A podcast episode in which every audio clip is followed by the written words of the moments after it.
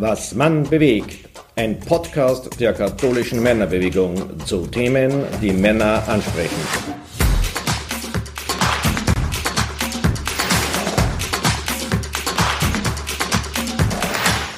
Liebe Hörer und Hörerinnen, ich darf Sie zu einer neuen Folge des Podcasts Was Mann bewegt der katholischen Männerbewegung begrüßen.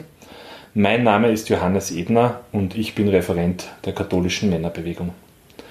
Heute befinde ich mich im Kurhaus im Mühlviertel in Bergkreuzen und spreche mit dem Geschäftsführer des Hauses und dem Räucherexperten Friedrich Keindelsdorfer. Hallo Friedrich. Hallo, grüß dich. Lieber Friedrich, du bist Geschäftsführer hier im Kurhaus und Experte im Räuchern nach traditioneller Medizin. Ich würde mich freuen, wenn du selbst noch ein paar Worte zu deiner Person ergänzen könntest.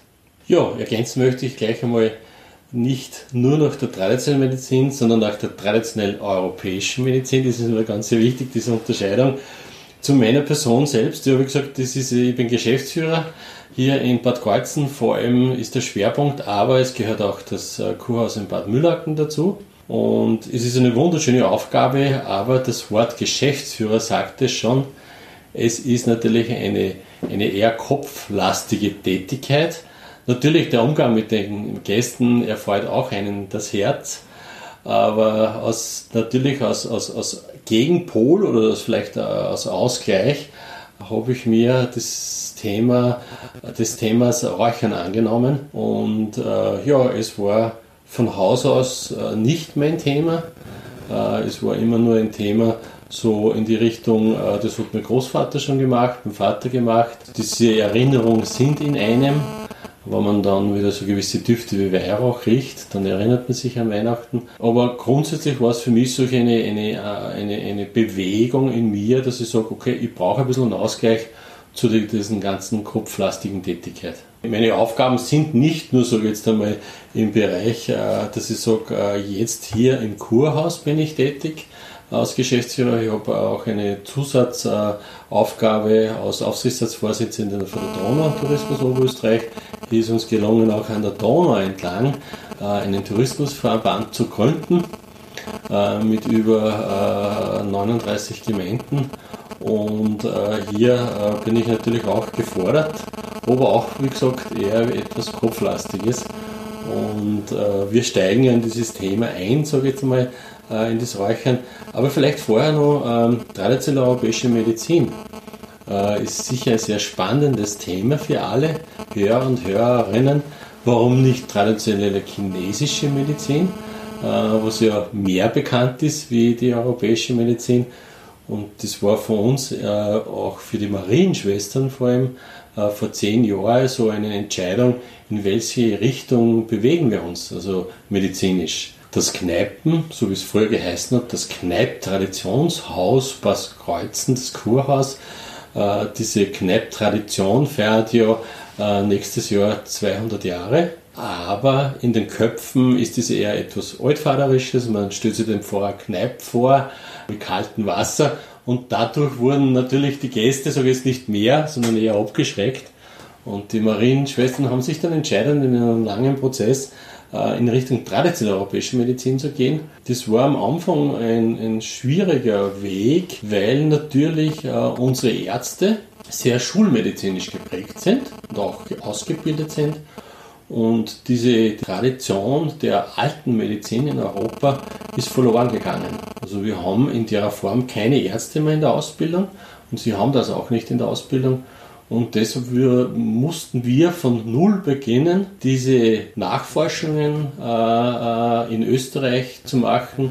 Und wir hatten das Glück, dass wir dann doch äh, sehr gute fachliche Kompetenz in Deutschland gefunden haben. Da gibt es äh, Heilpraktiker und auch Ärzte, die was nach der transeuropäischen Medizin arbeiten. Und auch in der Schweiz gibt es hier noch äh, sehr gute Fachkräfte in der Richtung. Und die haben uns geholt, wir haben uns das äh, genau angeschaut und haben dann spezifisch für unsere Häuser der Marienschwestern dann herausgefiltert, ja, das ist es, da wollen wir uns weiterentwickeln und haben dann für uns vor allem, sage ich jetzt einmal, diese Humoralpathologie, das ist der Grundkern dieser traditionellen Medizin, die ist schon fast 5000 Jahre alt, äh, die haben uns zu eigen gemacht und haben das dann für unsere Gäste dementsprechend modifiziert, wenn man das Wort zu äh, verwenden darf. Und es war sehr, sehr spannend, dann äh, zu sehen, was daraus entstanden ist und auch mit was für einer Begeisterung vor allem unsere Mitarbeiterinnen und Ärzte das mittragen. Ähm, man kann sich das so vorstellen, da passiert etwas Neues.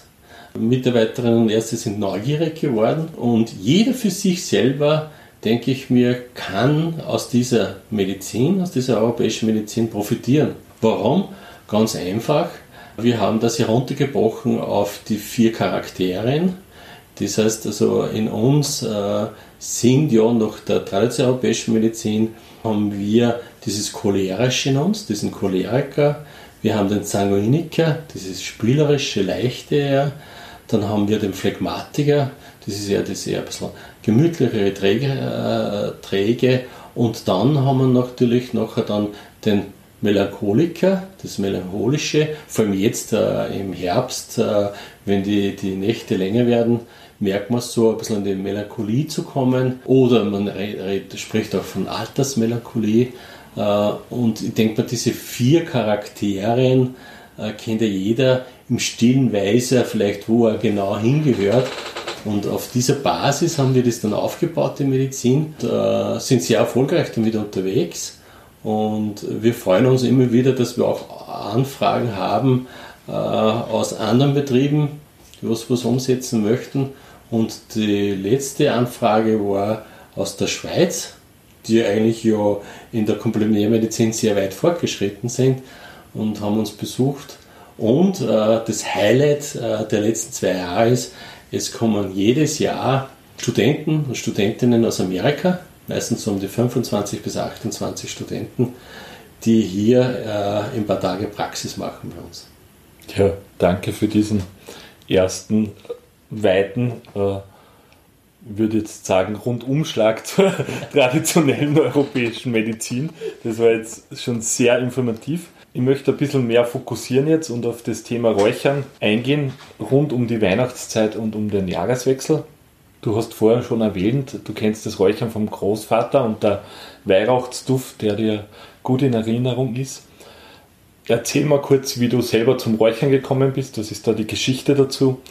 Und wurde dieser Brauch in deiner Familie schon immer so gepflegt? Ja, wie vorhin angesprochen, das äh, Räuchern kenne ich vor allem von meinem Großvater, von meinem Vater zur Weihnachtszeit. Ich denke mal, das kennen sehr viele noch aus dieser Tradition heraus, dieses Räuchern. Und für mich war das so als Kind immer ein tolles Erlebnis. Ich denke mal auch an diese Düfte, die prägen ja ein, das wissen wir aus der Medizin her, dass wir gewisse Düfte ja nie äh, vergessen. Düfte sind, die, wie, die uns besonders begeistern oder auch Düfte, die was wir nicht riechen können. Also es gibt ja Düfte, wo man gleich so, äh, mag ich nicht. Und äh, es war dann immer wieder äh, beim Gottesdienst, ähm, wenn Weihrauch geräuchert wurde, wo ich so auch ein bisschen so in diese Vergangenheit gegangen bin. Ganz interessant war es nachher dann, wie ich dann vor ca. acht Jahren in der Themenakademie, also in der Akademie für Europäische Medizin, war das kurz angeschnitten, dieses Thema. Aber nur ganz kurz so in die Richtung, es gibt da Möglichkeiten, äh, durch Räuchern Heilprozesse zu verstärken. Es gibt da spezielle Kräuter, die was man dann einsetzt. Und äh, das war bei mir noch dann irgendwie zu wenig. Und dann habe ich nachgeforscht, äh, was das Riechen, das Organ eigentlich, die Nase und so weiter, was da der Hintergrund ist. Und wenn man solche Nachforschungen angeht, was macht man? Man geht zum Computer und googelt einmal Riechen und dann haben wir gedacht, okay, Sehen nehme ich auch gleich, also ein bisschen Gegenpol und dann gebe ich ein Sehen und siehe da, äh, bei Sehen ist das, weiß nicht, tausendfache rausgekommen wie bei Riechen. Und dann haben wir gedacht, das kann es nicht sein. Ich bin sowieso so ein so ein sehr empfindlicher äh, Mensch, was, was Düfte betrifft. Und, und da haben wir gedacht, der Sache muss ich nachgehen. Und da habe dann mit einer HNO-Spezialistin gesprochen. Du sagst, wie ist das eigentlich mit diesen Sinnesorganen, äh, was das Riechen betrifft?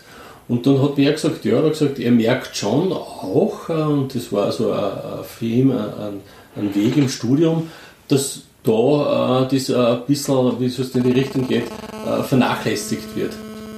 Und dann habe ich mich auf das Thema draufgesetzt und äh, habe dann gewusst, okay, das ist mein Thema.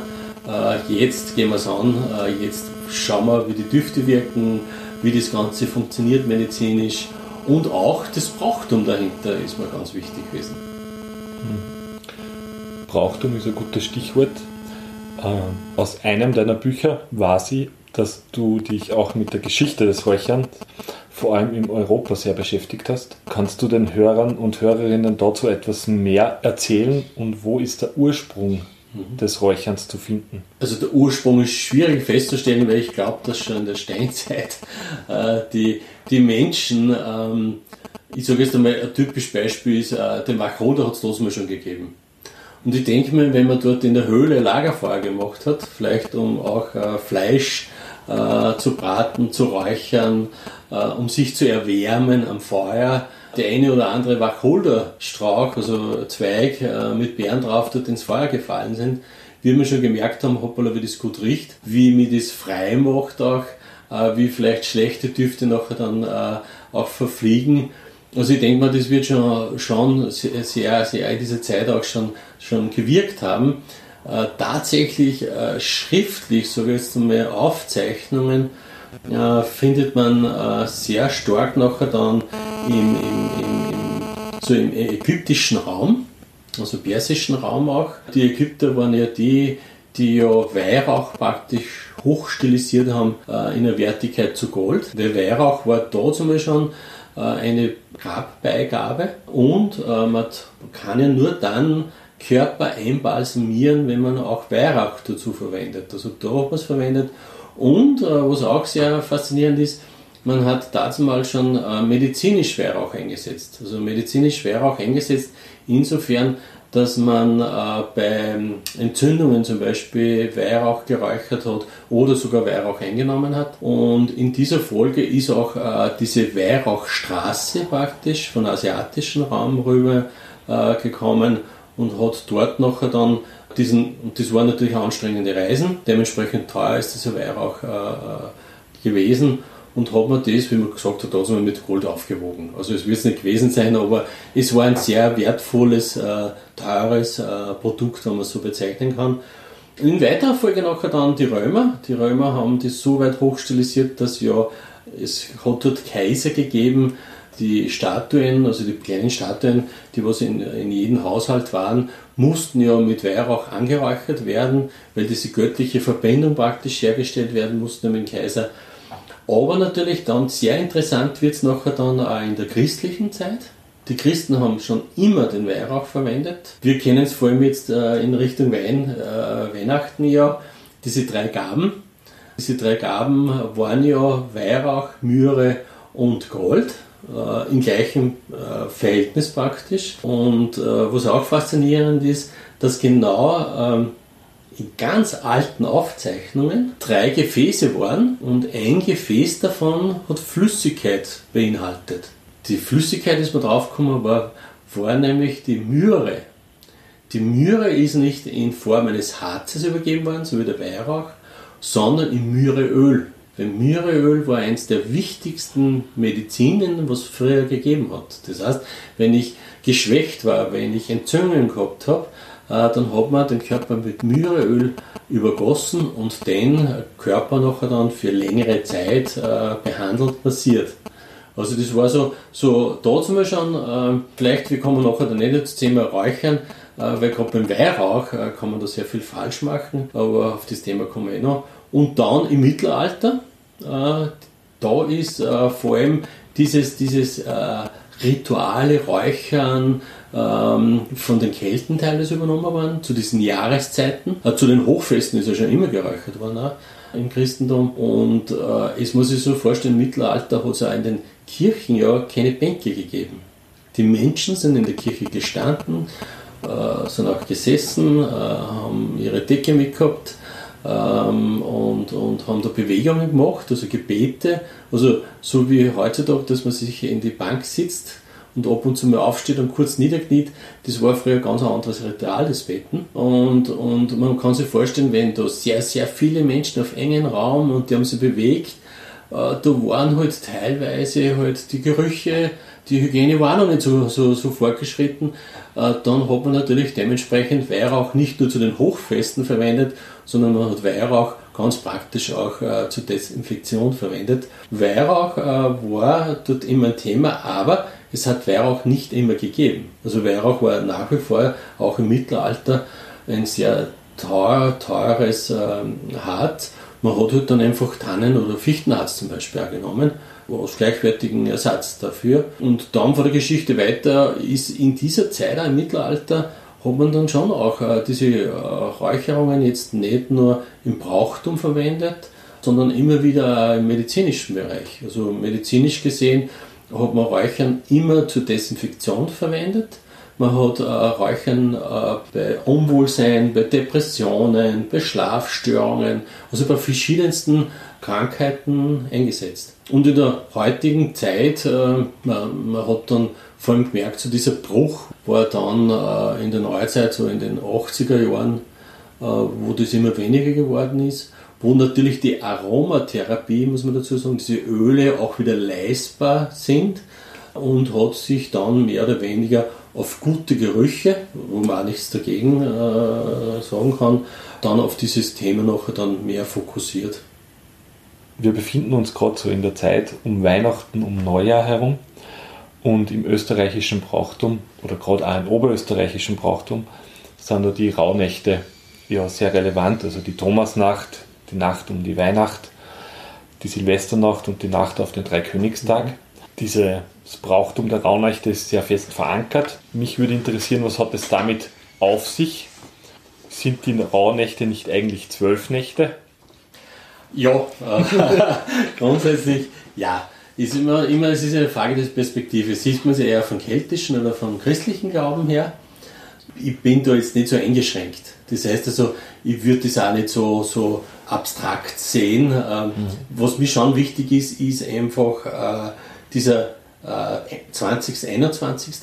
Warum? Weil natürlich das, äh, dieser Zeitpunkt ist, wo sich die Konstellation wieder verändert von Tag und Nacht. Und das war schon immer für uns äh, jetzt äh, Thema, äh, jetzt nicht nur aus, aus, aus, aus dieser keltischen Sicht, aus der christlichen Sicht, weil einfach, äh, wenn, wenn, wenn das Licht mehr wird, äh, und wir wissen, die, das Licht hat eine Bedeutung, das kleinste Licht im großen Dunkeln leuchtet. Und äh, so sehe ich ein bisschen auch so diesen unseren Glauben äh, unseres Christentums. Das heißt, das kleinste Licht in der größten Dunkelheit kann was bewirken. Und, und so ich ein bisschen auch so diesen Übergang. Und das ist halt äh, ein Übergang, wo man schon äh, von 20. auf 21.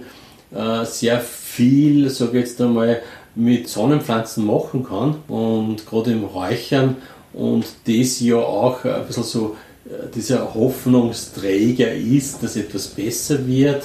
Und, und von daher äh, bin ich schon so, dass ich sage, okay, das ist so dieser Start für mich, wo es da intensiver geräuchert werden sollte oder man kann intensiver räuchern. Da gibt es auch verschiedenste Rituale dafür, äh, was mir sehr gut gefällt, weil ich habe selber zwei Enkelkinder. Da macht man so kleine Kekse äh, mit Symbolen, mit Sonne, Mond und und vielleicht ein paar Tiersymbolen und sagt, jetzt, jetzt da wir räuchern und schau her, jetzt äh, überlegen wir Geschichte zu, dieser, zu diesem Keks zum Beispiel auch und man isst die dann gemütlich in der, in, in der Stube. Also das ist schon so ein bisschen so ein Auftakt. Also weniger jetzt äh, die, die Thematik äh, vorzustellen, jetzt da sind die Rauhnächte und die müssen von da bis da und das muss so passieren. Also diesen Zwang äh, würde ich niemandem auferlegen, weil Räuchern etwas damit zu tun auch hat, dass man es gern machen sollte. Auch wenn Zeit ist. Also äh, das Schlechteste ist, ähm, und da kommen wir zu, zum wichtigen, nach dem 21. so einen wichtigen Punkt, das ist nachher dann der 24. zu Weihnachten. Und ich sage immer, bitte am 24. nicht schnell einmal räuchern zwischen einem Gebet und, einem, und ich sage einmal den Gansel oder, oder den Bratwürsteln, immer noch was es gibt äh, sondern ganz bewusst sich Zeit zu nehmen. Überhaupt, wenn dann Kinder da sind. Also wenn Kinder vorhanden sind, bitte Zeit lassen. Äh, sich im Kreis aufzustellen, ein Gebet zum Beispiel sprechen, steht in meinem Buch drin, oder man kann mal als Vaterunser beten, wie man möchte. Man kann auch ein Lied singen und dann geht man mit den Kindern durchs Haus. Man muss nicht im Keller anfangen, man muss nicht am Dachboden anfangen, äh, wie er will. Also das sollte sehr frei sein. Frei sein. Wichtig ist aber für mich auch, ähm, äh, wenn man räuchert, den Kindern diese Kohle anzünden lassen, natürlich unter Aufsicht, das mit Begeisterung dabei sind und dann auch den Kindern zu ermöglichen, dass sie sehr wohl den Weihrauch zum Beispiel auffälligen. Und äh, es gibt immer so äh, Weihrauchbestick, so Gabel, dass man den Weihrauch wieder runterschert und dann wieder einen frischen auftut. Weil der größte Fehler beim Räuchern, beim Weihrauch, da kommen wir nachher dann dazu, ich habe hab gehört, es gibt dann eh noch ein paar Tipps, die werde ich nachher dann sagen, weil wir machen gerade bei Weihrauch einige Fehler. Und dann geht man durchs Haus und schließt nachher dann wiederum äh, mit äh, einem Gebet, mit, mit ein paar guten Gedanken ab und vielleicht auch äh, gute Gedanken vorauszuschicken. Oder auch, äh, ich denke mal, wenn es sein soll an diesem Tag, es passiert so viel übers Jahr, ähm, dann kann man das auch äußern und vielleicht etwas nicht so gepasst hat.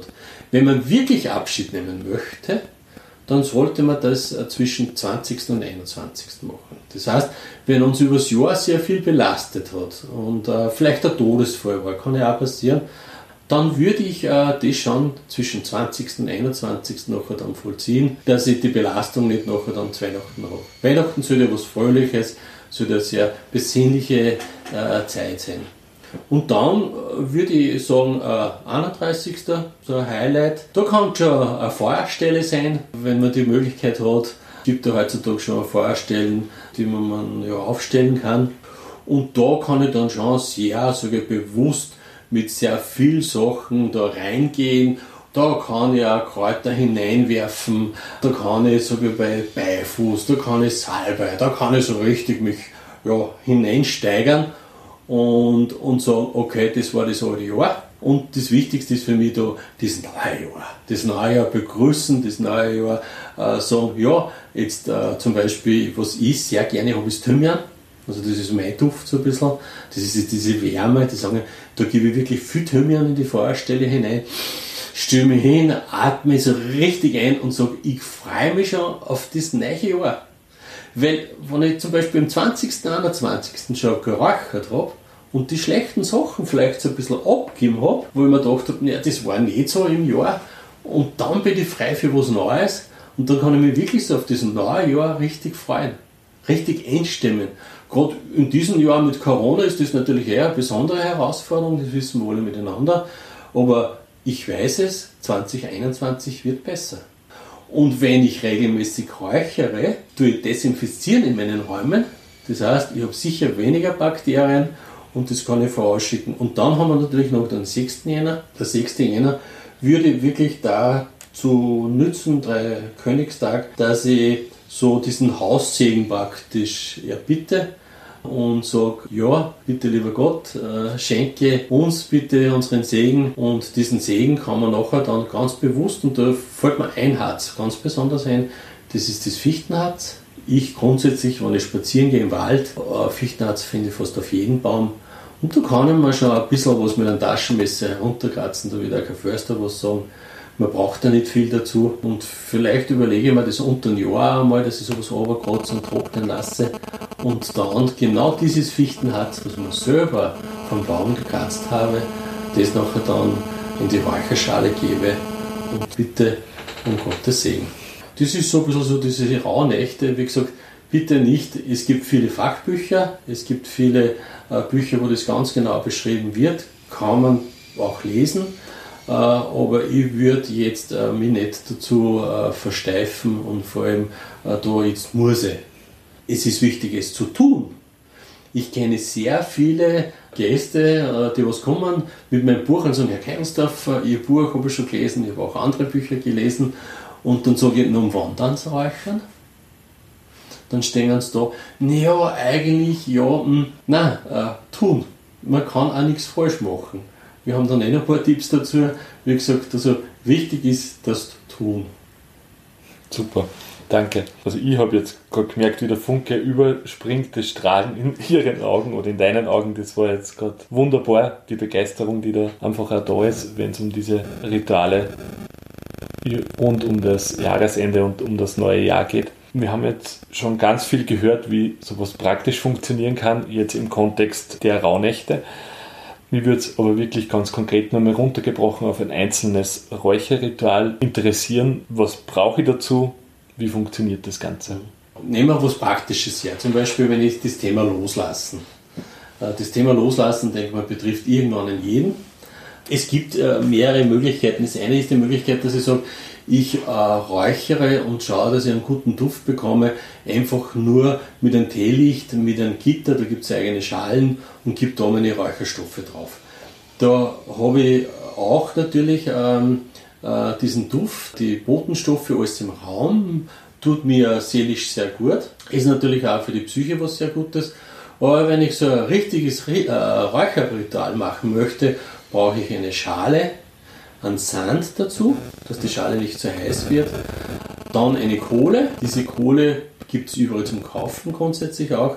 Bei der Kohle beim Kauf ein bisschen aufpassen, weil äh, wenn ich die Kohle kaufe, dann drücke ich diese Kohle mal. Da gibt es einen Durchmesser zwischen 25 und 40 mm, je nach Länge, was ich räuchern möchte. Aber diese Kohle mal probieren, gescheit drücken, äh, weil wenn sie zerbröselt schon, dann ist das also eine alte Kohle. Die hat dann wenig Sabetta drinnen und die brennt dann schwer. Das heißt also schauen, dass es eine relativ äh, frische Kohle ist. Und dann braucht man zu dieser Kohle noch dazu eventuell eine Zange. Man muss nicht, aber man kann. Und nachher dann so gibt es so kleine Rechen, wo man nachher dann die Räucherstoffe wieder runtergibt. Das ist eigentlich. Das heißt also, ich mache eines.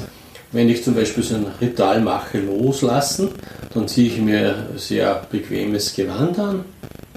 Äh, äh, gibt den Sand, in, meistens äh, sind das mehrere Portionen, das heißt, also gebe ein bisschen Sand hinein äh, und in die Schale, dann zünde ich die Kohle an. Wichtig ist, wenn ich die Kohle anzünde, die kann ich sogar in der Hand halten, passiert nichts, aber wenn man eine Zange hat, nimmt man Zange, dann wird man nicht schwarz, zündet diese an. Wichtig ist, dass die dann weiß wird. Das heißt, man muss ungefähr so circa drei, vier Minuten dauern, dass sie durchglüht, dass das Salbette heraus ist das riecht man auch sofort, weil dann wird es neutral, dann hat es einen Geruch bei der Kohle. Und dann äh, kann ich hergehen und kann mir überlegen, was äh, nehme ich zum Beispiel für eine Kräuter. Das ist auch wieder sehr unterschiedlich, je nachdem, äh, was ich machen möchte. Ähm, zum Beispiel zum Thema Loslassen ist nach wie vor noch äh, gutes Harz, äh, ist der Salbei, ist äh, Thymian, Wacholder, äh, da kann ich aber auch äh, Mischungen für mich selber zusammenmischen. Also zu den Mischungen soll nachher dann noch was dazu. Die lege ich dann auf die Kohle ab. Was mache ich? Ich stelle mir über das Gefäß, nehme den Rauch auf. Das heißt, ich habe so ein Ritual, wo ich mit meinen Händen praktisch diesen Rauch einfange, zu mir hole und nachher dann abstreife. Und wenn man loslassen möchte und vielleicht dann noch Gedanken hat, dann kann man natürlich diese Gedanken auch auf ein kleines Blatt Papier schreiben und das dann über die Kohle doch dann verbrennen lassen. Das heißt, dass diese Gedanken auch weg sind, frei werden und wenn ich es dann so richtig, äh, wenn ich richtig loslassen möchte, dann geht noch eines, man kann zum Beispiel nachher dann nach diesem Ritual, das sollte in einer ruhigen Umgebung passieren, kann ich noch hergehen und kann sagen, okay, jetzt gehe ich noch äh, unter die Dusche mit einem Salzbilling und dann öle ich mich vielleicht noch ein bisschen ein und dann zur Ruhe kommen. Wichtig ist immer, das alles in Ruhe zu machen. Wirklich äh, zu schauen, dass ich nicht gestört werde. Äh, das ist ein ganz wichtiger Punkt. Und auch Zeit habe. Äh, Räuchern funktioniert nicht zwischen dir und Anlanschen. Ja, ich kann es schon machen, aber dann hat es einen anderen Zweck. Wenn ich äh, das mache, dann kann ich sagen, okay, ich möchte den Raum schnell mal desinfizieren dann kann ich schnell mal durch den Raum gehen. Das ist überhaupt keine Frage. Das mache ich halt ab und zu bei uns im Kurhaus mit Weihrauch oder, oder, oder mit Salbei. Aber das hat dann das hat einen anderen Anspruch dann. Wenn ich einen Anspruch habe, ein richtiges Ritual zu machen, dann sollte man die Zeit nehmen. Und wie gesagt, Schale, Sand, Kohle und eventuell eine Zange, so einen Rechen. Und man kann eine Feder verwenden, man muss nicht. Also ich war auf einmal auf einer Alm da hat der Altbauer mit 90 Jahren, 90 Jahren geräuchert und der hat Zeitung genommen. Ich würde nicht ganz nehmen, sage jetzt einmal eine Zeitung. Aber wie gesagt, äh, eine Feder ist auch nützlich. Ich verwende Federn zum Beispiel hauptsächlich vom Truthahn, weil ich sage jetzt einmal, eine Adlerfeder und so weiter ist für mich ethisch auch, wer weiß, wo die herkommt und so weiter. Also es genügt euch eine Truthahnfeder. Danke auch für diese schöne Anleitung des Rituals zum Loslassen. Für die Hörerinnen und Hörer im Hintergrund im Kurhaus wird gerade renoviert, also wenn man da ein bisschen die Flex manchmal hört, dann kommt es einfach daher. Bei dem Ritual zum Loslassen hast du jetzt verschiedene Kräuter und Duftstoffe schon erwähnt. Mich würde interessieren, was sind so die gängigsten Duftstoffe oder Räuchermaterialien, die man bei uns verwendet und ganz praktisch, was gehört in, ein, in eine gute Räucherapotheke oder in einen guten Hausgarten alles hinein? Ja, grundsätzlich, wir haben diese Harze schon angesprochen. Das ist natürlich Weihrauch und Myrrhe. Weihrauch ist was Auffällendes, also auch für die Psyche ja was Gutes. Myrrhe ist etwas für den Tiefgang. Das heißt also, wenn ich sage, okay, ich brauche da mehr Gedanken dazu, äh, dann würde ich Myrrhe empfehlen. Natürlich vom Harz her Tannen- oder Fichtenharz, keine Frage. Äh, was man auch so ernten kann, ist auch was sehr Auffällendes, ist, ist angelehnt an den, an den Weihrauch. Dann äh, für mich, wie gesagt, Thymian ist ganz ein wichtiger Bestandteil, ist etwas sehr, sehr Wärmendes. Rosenblätter getrocknet ist etwas, was sehr viel Liebe mich umgibt, sehr ausgleichend wirkt. Dann würde ich auf alle Fälle noch empfehlen Salbei. Salbei, was sehr reinigendes, sehr was stark desinfizierendes. Reinigend noch mehr wirkt natürlich der Beifuß. Beim Beifuß sollte man aber ein bisschen vorsichtig sein, weil das sehr, sehr intensiv ist und natürlich auch raucht äh, dementsprechend.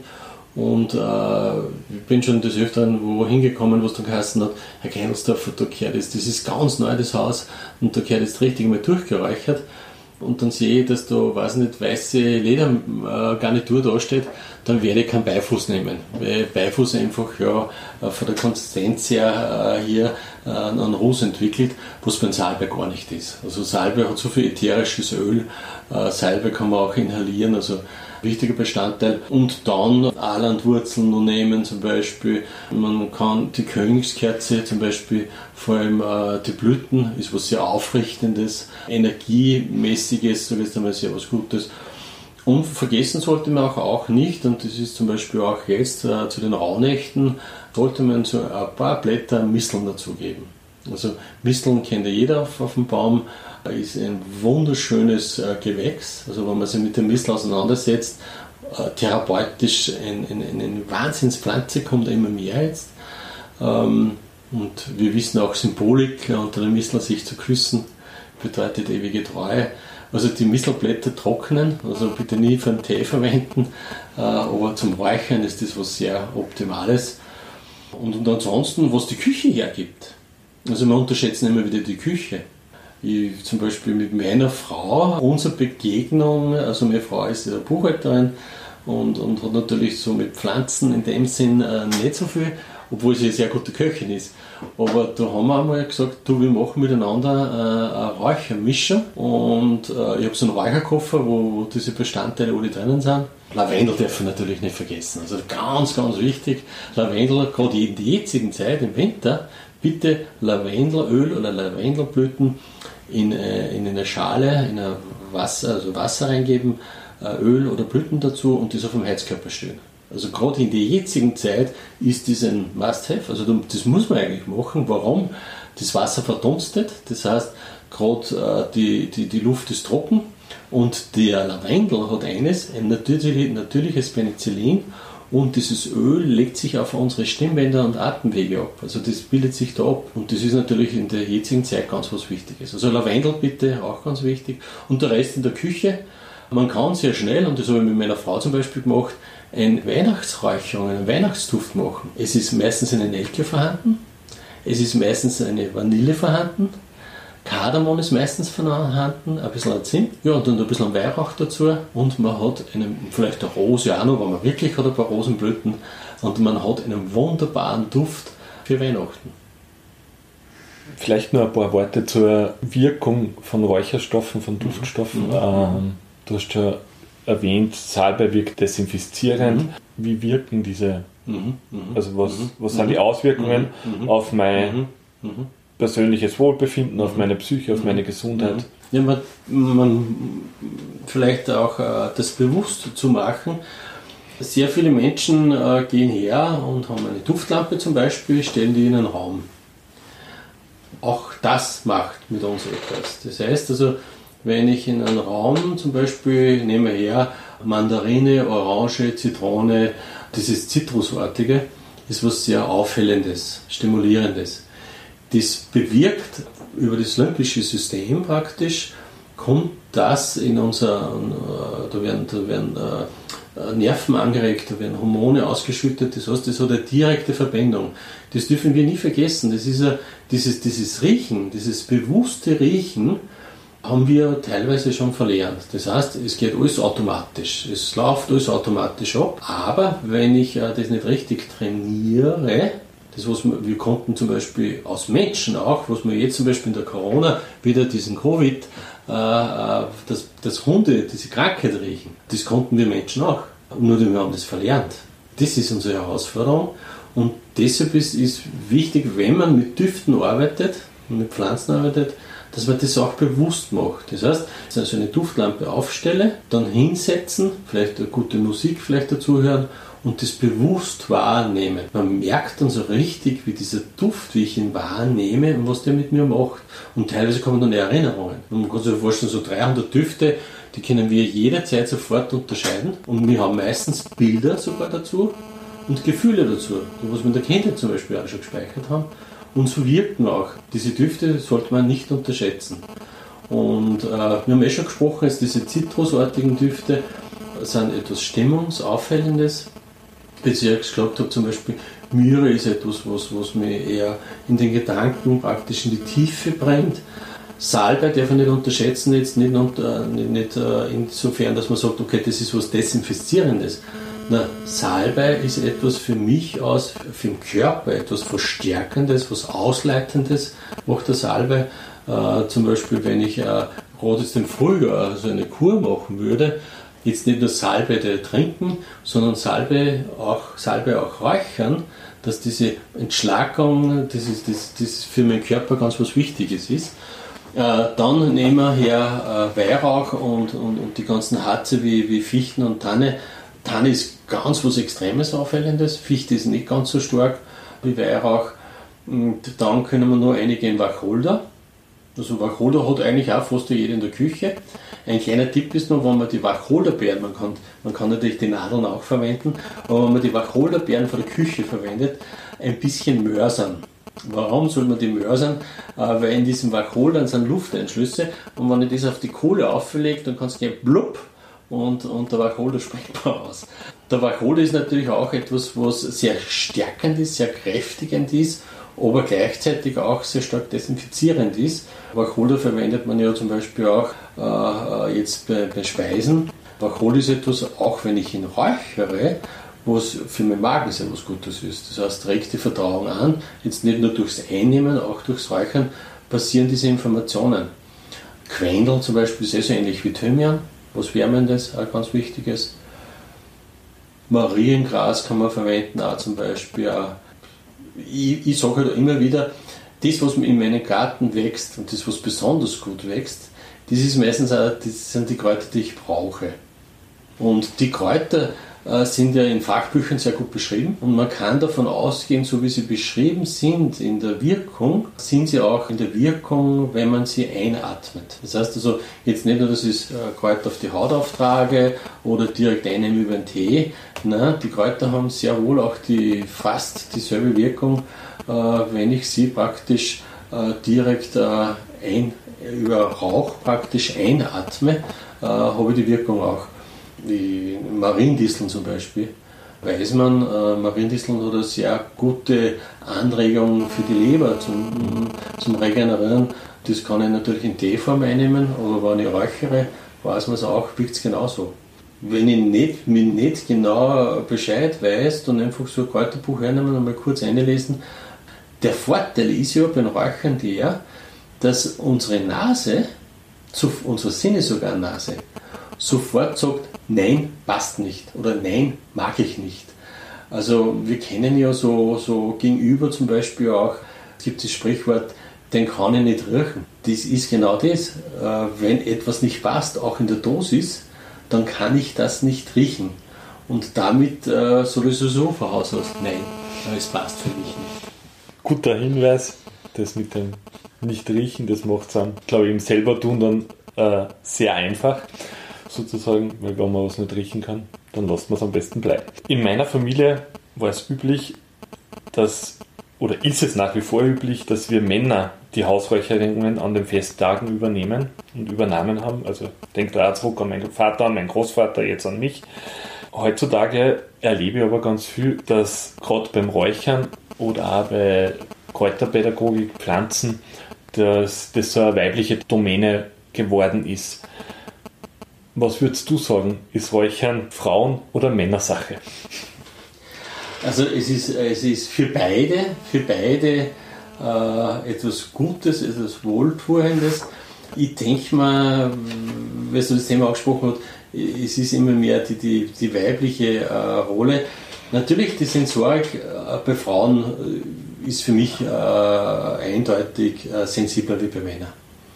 Äh, bei Männern habe ich ab und zu den Eindruck, wenn es um Düfte geht oder vor allem ums Räuchern geht, so im Stammhirn, da im Urhirn hinten drinnen, so äh, Feuer, Rauchflucht. Also, und ich denke mal, gerade wenn sie aus Bastionen oder aus, aus, aus Gebieten Männer sich zurückziehen und diese Leere wird dann vielleicht äh, äh aufgefüllt und in dem Fall von den Frauen, dass sie das dann wahrnehmen. Und was Kräuter betrifft, ist für mich schon eines klar, dass natürlich in, in, in, in der Vergangenheit die größte große Rolle gespielt haben, dort äh, Kräuter genau äh, verifiziert worden sind, untersucht worden sind, niedergeschrieben worden. Das war eine, Männerdomäne, keine Frage.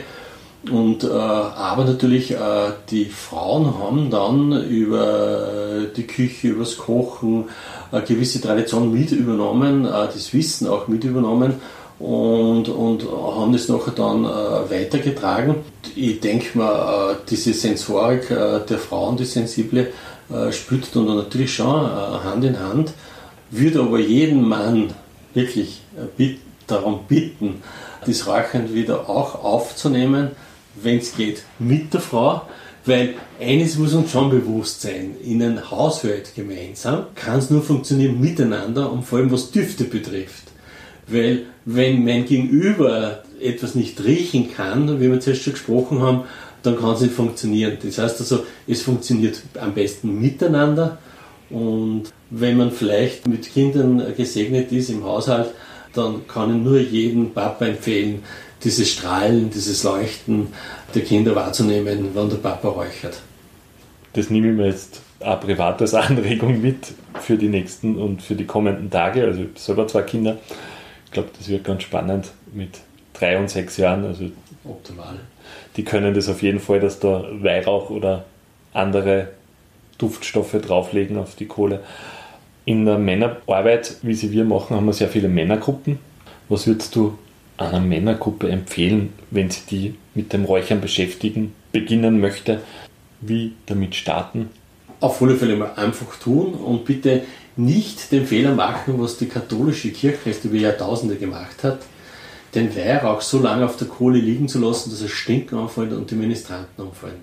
Also meine Begegnung war ja als Ministrant, ich war leider nur sehr kurz Ministrant, aber da war ein großer Fehler, war immer, und, äh, vielleicht auch bei Begegnung äh, mit Räuchern war, äh, dass ich äh, die ehrenvolle, ehrenvolle Aufgabe gehabt habe, die Kohle zu entzünden in der Sakristei was ist in der Sakristei? Dort ist kalt und feucht. Was war mit der Kohle? Die ist einfach so dort gegen einen Plastiksackel, das was offen war. Das ist schon mal eine, praktisch so eine Art Räuchersünde, wenn man, so, wenn man Sünden so bezeichnen kann. Ein großer Fehler, weil natürlich der Salbe äh, verflüchtigt sich, die Kohle wird feucht, kann man nicht gescheit entzünden. So, ich habe das mit den Streichhölzern nicht geschafft, bin dann rausgegangen zu einer Osterkerze und habe mir dort erlaubt, äh, dort die Kohle zu entzünden. Und wie sie gerade zum Brennen anfangen, ist der Fester von hinten gekommen, hat mir eine Dachel gegeben, dass mir die Kohle runtergefallen ist. Ich habe sie gerade noch erwischt nachher dann. Im Nachhinein war das sehr lustig, im Nachhinein betrachtet, wenn da hinter dieser Kohle nachrennt, habe es geschnappt, dann war es aber schon heiß auch, gell. Äh, ja, und dann passiert natürlich eines, ähm, du gibst die Kohle dann ins Gefäß. Der Priester, was macht er? Der gibt dann seine Scheiferl, aber nicht nur eins, sondern mehrere Weihrauch-Scheiferl da drauf. Und dann kommt der Deckel wieder drauf, dann wird geschwenkt wie wild und die Kohle bleibt so drin. Was passiert? Die wird schwarz, fängt zu stinken an, den Leid wird schlecht. Das heißt, da gibt es ein Besteck dazu, man kratzt das vorher runter, bevor es so richtig schwarz und stinkend wird und gibt wieder einen Weihrauch drauf. Für alle Männer, die was in Zukunft mit Kohle und Weihrauch räuchern, nicht so lange den Weihrauch oben lassen, bitte. Wirklich, dieses, dieses, da gibt es ein Messingrechen, gibt es da runter rechtzeitig. Lieber weniger raufgeben, dafür öfters wechseln. Da habe ich fast einen Stress dabei. Das heißt, äh, Weihrauch rauf, ein paar Mal schwenken oder wenn ich mit meinem Räuchergefäß durchs Haus gehe, die Schale wieder hinstellen und sage zum Kind, komm runter wieder, wir dann wieder was Frisches drauf und gehe mir Runde. Das ist mein Tipp. Es ist nicht notwendig, äh, dass das äh, schlecht riecht. Ein Weihrauch grundsätzlich riecht sehr gut. Danke für diese Anekdote aus der Kindheit. So ganz konkret mit dem Weihrauch, das war mir auch nicht bewusst, dass man den immer wieder runtergeben soll. Wir sind jetzt auch schon langsam am Ende. Abschließend vielleicht noch die Frage, gibt es noch etwas, das du den Hörerinnen und Hörern des Podcasts mit auf den Weg geben möchtest? Vielleicht äh, diesen einen Satz, der Duft des Räucherns soll euer Herz erfreuen. Das ist vielleicht der Abschluss. Dann bedanke ich mich für dieses Interview und ich wünsche auch dir, dass in den kommenden Tagen der Duft des Räucherns dein Herz erfreut. Danke. Danke, danke auch an dich.